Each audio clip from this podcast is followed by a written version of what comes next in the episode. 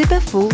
Est-ce que le fait d'avoir la foi en Dieu augmente nos richesses matérielles? La réponse prudente d'Antoine Schluchter, pasteur a quand même eu des influences extrêmement délicates et dangereuses provenant de l'Occident, et en particulier d'Amérique du Nord, avec ce qu'on appelle la théologie de la prospérité, où l'abondance matérielle devrait être le signe de la bénédiction spirituelle. C'est vraiment quelque chose de catastrophique, à quoi beaucoup de populations se raccrochent, ça on le comprend, mais en revanche, vous avez des prédicateurs, vous avez des barons qui passent par-dessus des bidonvilles en jet privé, qui descendent de là pour apporter leur message, et qui ensuite repartent en vivant tout de même dans une abondance assez impressionnante par aux gens. Certains vont jusqu'à prêcher l'endettement pour miser tout sur le royaume spirituel. Là, il y a vraiment une occasion de scandale et il faut à tout prix dire quelque chose par rapport aux risques et aux abus.